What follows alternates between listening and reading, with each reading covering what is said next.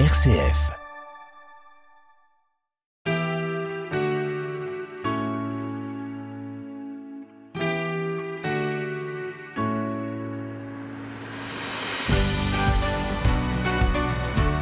Bonjour Séverine Lucchesi. Merci de nous accorder cette interview. Vous êtes présente ici à Saint-Étienne dans le cadre des 20 ans de l'association Jonathan Pierre Vivante. Jonathan Pierre Vivante, euh, l'association euh, dont le slogan est Vivre après le décès d'un enfant. Le deuil d'un enfant est un chemin unique et singulier. Comment parler de son enfant? Comment se reconstruire? Y a-t-il des thérapies? Quelle aide attendre de son entourage et de l'extérieur? Euh, Séverine, si vous le voulez bien, nous allons aborder tout ça. Vous avez été vous-même confronté au deuil euh, de vos deux enfants et de votre mari. Vous pouvez euh, nous résumer déjà votre parcours et nous parler peut-être de votre histoire. Oui, alors c'était en 2010, donc j'ai perdu mes deux enfants et mon mari. Donc mes enfants avaient 7 ans et 5 ans. Et donc j'avais pas tout à fait 35 ans à l'époque. Euh, c'est évidemment euh, comme si le, ciel vous tombait sur la tête. Euh, c'est très difficile hein, de communiquer sur ce genre d'événement de vie. Et c'est évidemment quelque chose qui vient complètement bouleverser une existence. Hum, quand j'ai eu à vivre ce drame, donc j'avais 35 ans et à l'époque je travaillais en EHPAD donc la mort, c'est quelque chose que je fréquentais déjà, mais auprès de personnes âgées. Une mort, on va dire, peut-être plus attendue dans ces établissements. Alors, tout à fait. Dans l'ordre des choses, hein, il est évident que euh, la mort d'une personne âgée, elle est euh, prévisible et surtout imaginable dans l'esprit euh, d'une famille, dans l'esprit des enfants, même si elle est terriblement douloureuse aussi. Cette mort, elle est, attendue et dans l'ordre des choses. Perdre un enfant, eh bien, bien entendu, on est complètement dans le sens inverse de ce que nous propose la vie, puisque c'est ce qui est devant nous qui part avant nous. Je vais vous dire pourquoi ça m'a aidé en fait d'être en EHPAD et au contact de personnes âgées dans le dans mon dans cette euh, traversée euh, du deuil si difficile. C'est qu'en fait j'ai rencontré euh, dans l'EHPAD où je travaillais des personnes âgées résidentes qui ont elles-mêmes été d'un vrai soutien dans mon deuil. Alors que les personnes qui étaient plus de ma génération, euh, qui étaient plus proches dans ma famille, pouvaient parfois être euh, euh, complètement apeurées alors, on va parler, on en parlera de cette incompréhension dans les familles notamment. Euh, on se sent écarté, on se sent incompris. C'est difficile, euh, Séverine, ça, de, subir ça tout de suite. Euh, on vient de ramasser sur la tête, on se retrouve seul et on doit assumer. Le début d'un deuil, il est extrêmement marqué par le choc, le déni, hein, la, sidération. Je pense que c'est essentiellement au fil des mois et des années que la communication devient de plus en plus difficile et euh, le chemin du deuil, en plus d'être marqué par euh, l'absence et, et, la dureté du manque, il est également marqué par le fait que la communication, elle va être parfois complètement rompu avec certaines personnes et que c'est un endroit où il est très difficile de nommer les choses. Alors on entend dire qu'il y a des étapes dans le deuil. C'est une réalité ou bien alors euh, c'est complètement euh, faux euh, de dire que vraiment chaque personne est différente, chaque personne va réagir d'une manière différente alors en effet, on parle des étapes du deuil dans le sens stricto sensus, il ne faut pas s'arrêter là-dessus. On est sur un processus qui est complètement dynamique, qui est très mouvant, et ça va être euh, un processus où on va plutôt avoir de très nombreuses et de très fortes alternances euh, au sein de toutes, avec toutes les émotions qu'on va avoir à traverser. Il faut savoir que le deuil, il vient nous impacter sur euh, aussi bien l'aspect physique, l'aspect matériel, sur l'aspect psychique, sur l'aspect émotionnel et sur l'aspect social et toutes les relations qu'on va avoir auprès des autres. Le deuil, il vient aussi énormément impacter notre identité, donc notre relation de, nous à nous, et puis euh, une relation toute particulière qui est celle de, celle que l'on entretient avec notre spiritualité. Alors la spiritualité, on va en parler peut-être en deuxième partie d'émission, si vous le voulez bien.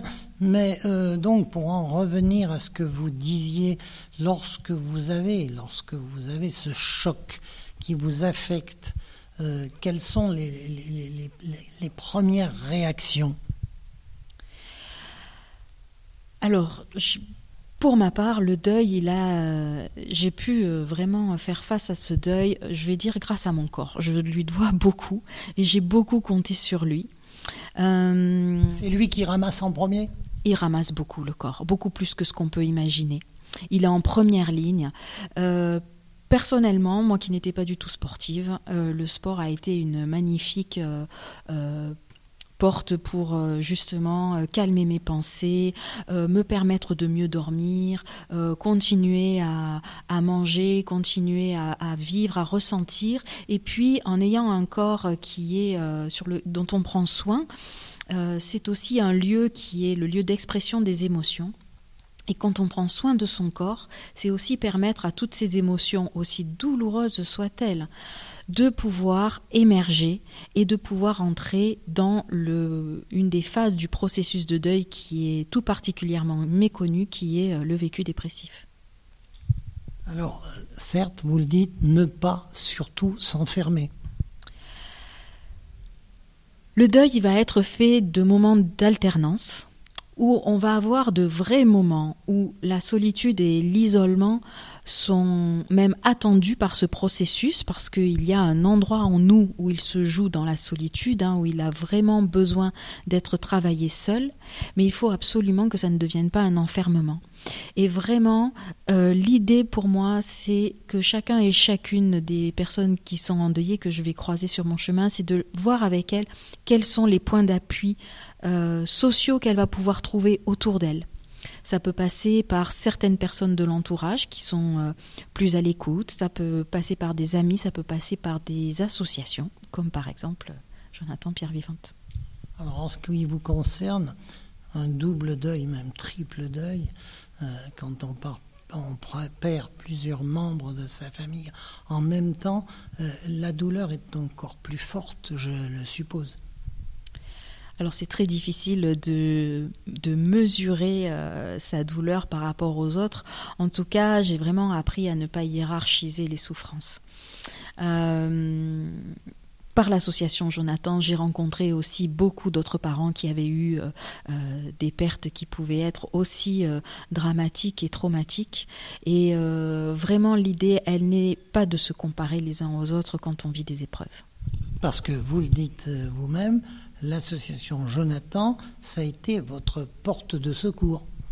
Absolument, ça a été une des pierres de guet de mon chemin. Alors il faut savoir que dans le deuil, on a besoin de beaucoup d'appui à de multiples endroits. Et pour moi, Jonathan, ça en a vraiment fait euh, partie puisque j'y ai rencontré euh, des parents endeuillés qui d'un coup faisaient communauté en fait autour d'une même souffrance où l'on pouvait euh, parler des mêmes sujets en toute transparence, en étant compris parfois même à demi-mot. Et ça, c'est vraiment une grande force dans le dans ce processus de deuil, cet accompagnement. RCF. Nous sommes toujours sur RCF Saint-Étienne. J'ai le plaisir de recevoir Séverine Lucchesi, euh, qui est donc, on va le dire, peut-être, vous aimez pas qu'on utilise ce terme, euh, thérapeute. Vous avez monté vous-même une société et vous donnez du conseil aux personnes endeuillées.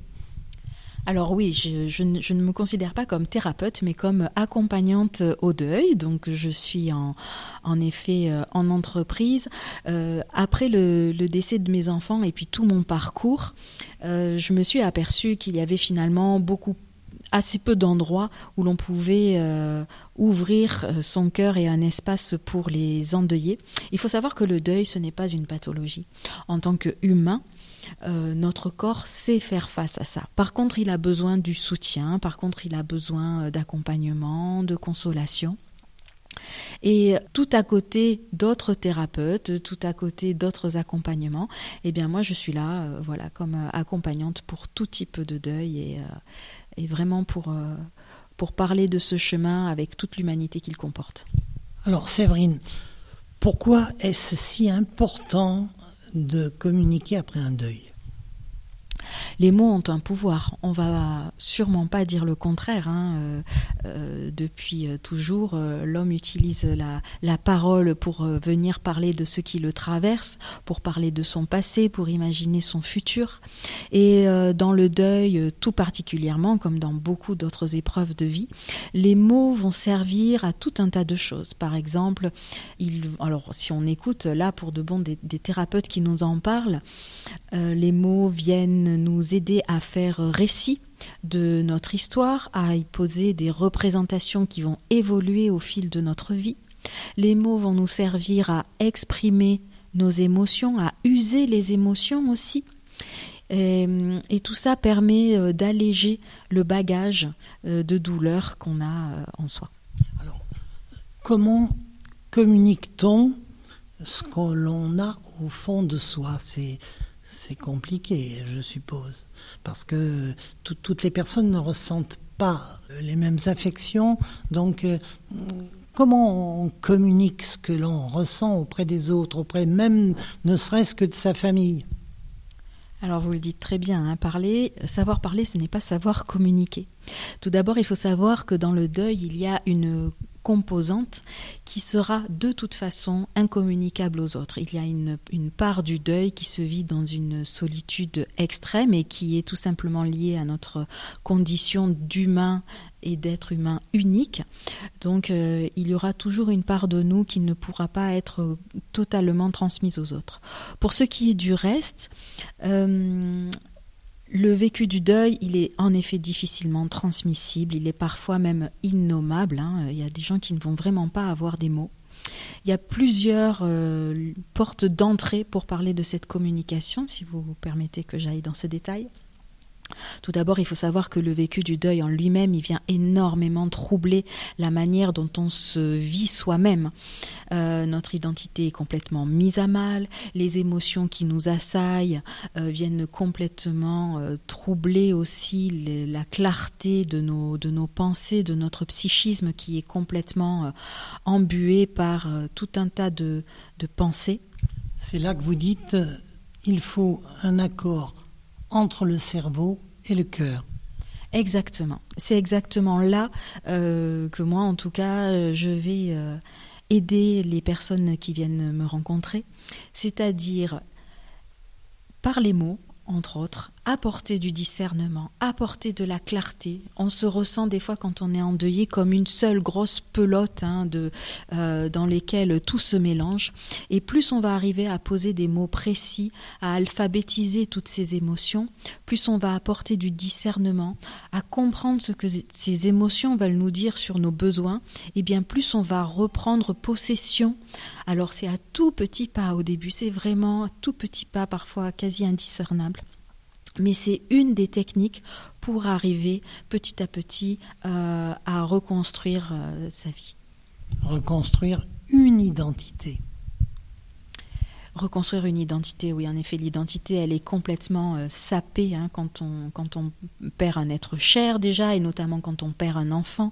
Venir toucher à la notion de parentalité, de transmission, euh, pas matérielle, mais aussi euh, biologique, d'hérédité de, dans les valeurs, tout ça bien, vient évidemment troubler énormément les, les parents.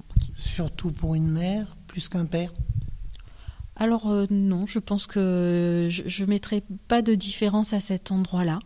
Euh, l'identité, elle est complètement bousculée une des questions, vous savez, qui, euh, qui vient le plus troubler les parents qui sont endeuillés et que leur pose souvent la société, parce que c'est une de, de, nos habitudes de langage et d'entrée en communication, c'est quand on pose la question aux parents, combien avez-vous d'enfants?